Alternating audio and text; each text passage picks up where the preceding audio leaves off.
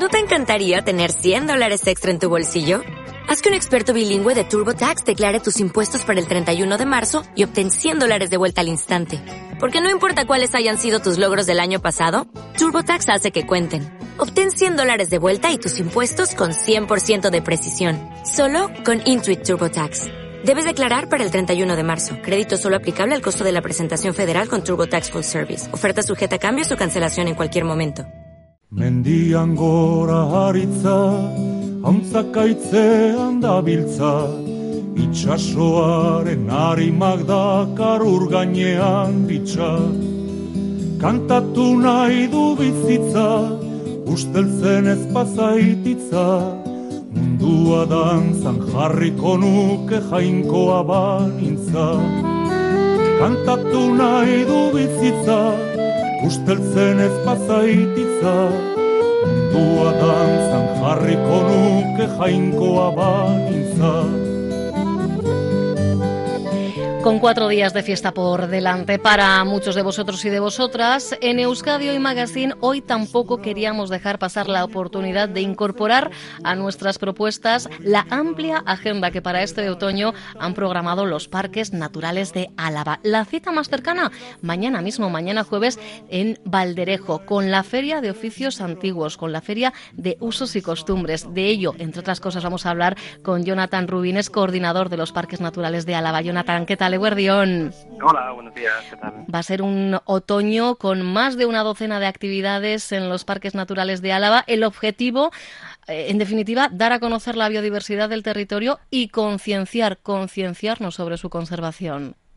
Pues sí, lo que pretendemos es sacar una agenda de actividades y de forma divertida dar a conocer a la gente los valores que tenemos, cómo conservarlos y hacerles partícipes un poco de los espacios en esta época del año que, que tanto nos gusta visitar estos, estos lugares, ¿no? Tan, tan emblemáticos. Efectivamente, bueno, lo visitamos nosotros y los visitan miles de senderistas que suelen llegar de todas las partes, de todos los rincones del mundo. ¿Somos conscientes de que los parques naturales, en este caso de Álava y Jonathan, son ejemplo de conservación de la biodiversidad?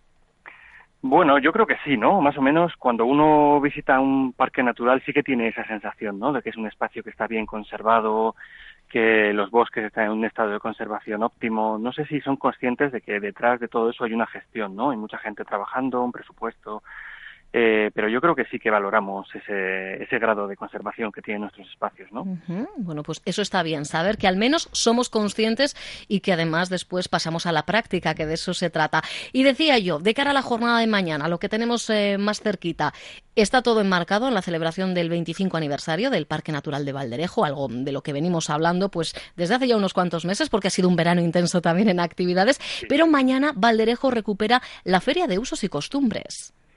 Pues sí, es una actividad que hacía unos cuantos años que ya no hacíamos y bueno, pues la excusa del 25 aniversario ha hecho que, que retomemos esta, esta actividad que tanto éxito tenía. La idea es que sea un día festivo en el que la gente se acerque como tantas otras veces a Valderejo y esta vez pues podrá disfrutar de una exhibición de, de profesiones antiguas que se realizaban en el valle y valles anexos y bueno que podamos ver pues cómo se hacía la pasta artesanal, cómo se hacía el queso, la, cómo fabricaban, cómo la, la hilandera hacía sus tejidos.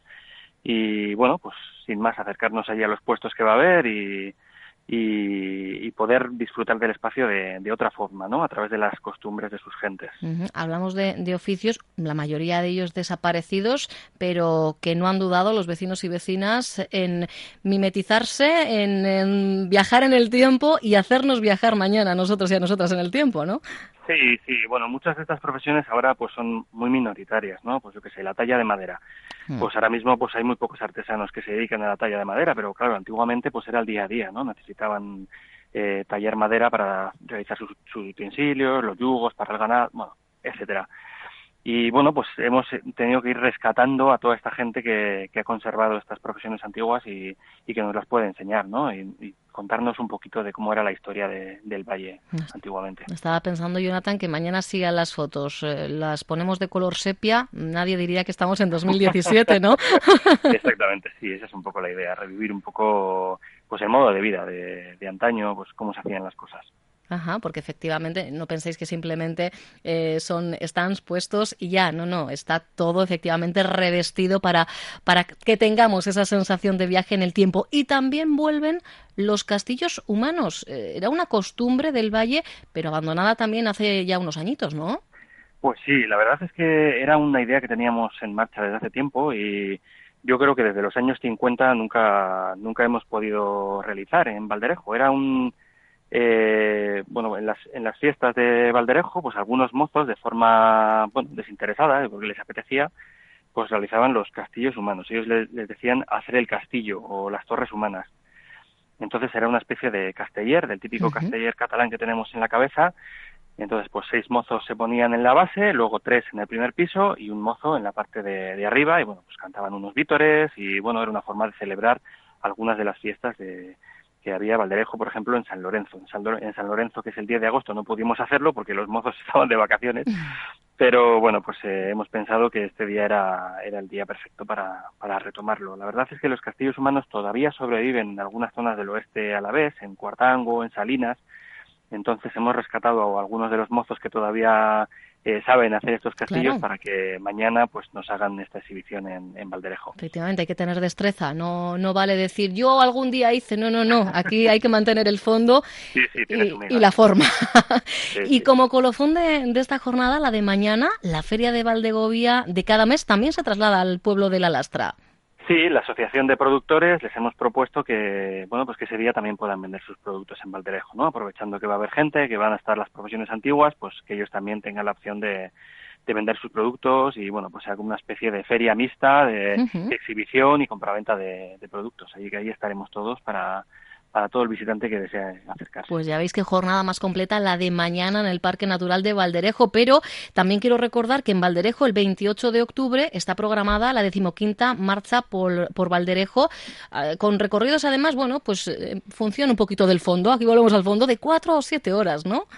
Sí, eh, es una marcha bueno que tiene mucho éxito. La idea es disfrutar del espacio caminando, sin, sin prisa eh, hay gente que le apetece hacer una marcha potente, son 31 kilómetros de, de marcha, hemos calculado unas 7 horas, y luego hay una marcha más pequeña que bueno, son casi 20 kilómetros, unas 4 horas. Los dos recorridos están perfectamente balizados, hay una serie de, de, mm, bueno, de paradas donde la gente podrá refrescarse y comer algo, y este es el segundo año que además eh, no solo lo hacemos por Valderejo, sino por el Parque Natural anexo a Valderejo, el que está ya en la provincia de Burgos, que es Montes Obarenes y San Sadornil. Entonces, bueno, pues con ellos hacemos una ruta conjunta y así pues descubrimos un poco el paisaje de una forma global, ¿no? Eh, quitamos esas barreras políticas que tenemos y, bueno, pues mm, recorremos todo el espacio que en realidad no tiene ningún tipo de barreras y lo recorremos para conocerlo de, otra forma. Esa es la idea. Eh, eh, suelen participar unas 300 personas, este año supongo que será más o menos parecido. Es, es, totalmente gratuito, como todas las actividades que hacemos hasta ahora.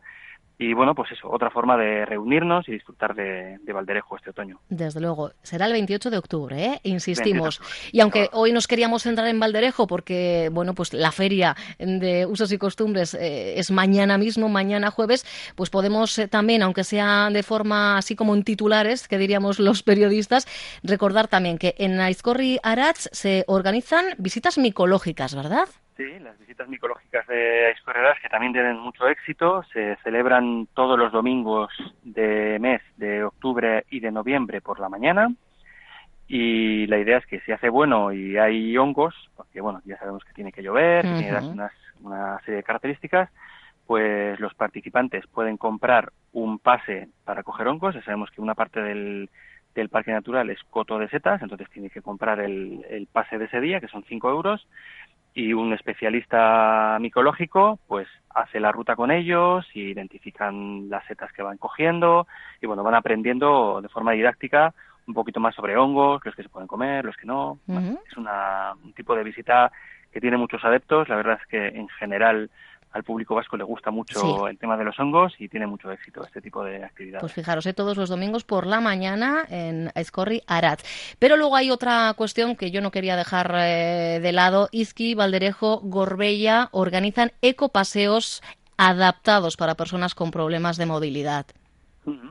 Este es un proyecto que ya llevamos, es el segundo año que lo impulsamos eh, tiene que ver con un proyecto que estamos realizando sobre recuperación de frutales antiguos en los tres parques y lo que hacemos es darlo a conocer recorriendo estos espacios donde todavía existen antiguas plantaciones de, frutales que se perdieron antaño y que bueno vamos poco a poco recuperando y la idea es que sean inclusivos es decir que personas con problemas de movilidad puedan acceder a este tipo de actividades.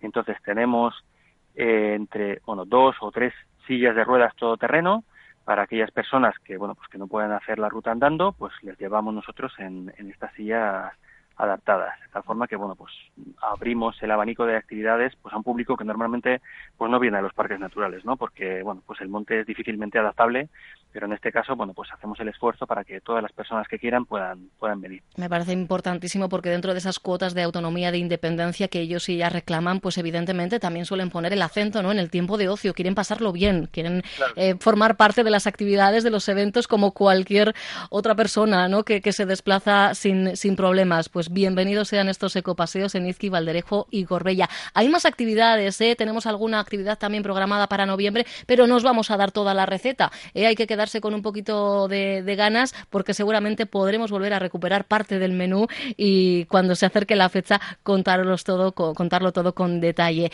Jonathan Rubines, coordinador de los Parques Naturales de Álava, Millasker. A vosotros. Un abrazo, hasta luego. Onda Vasca, la radio que cuenta.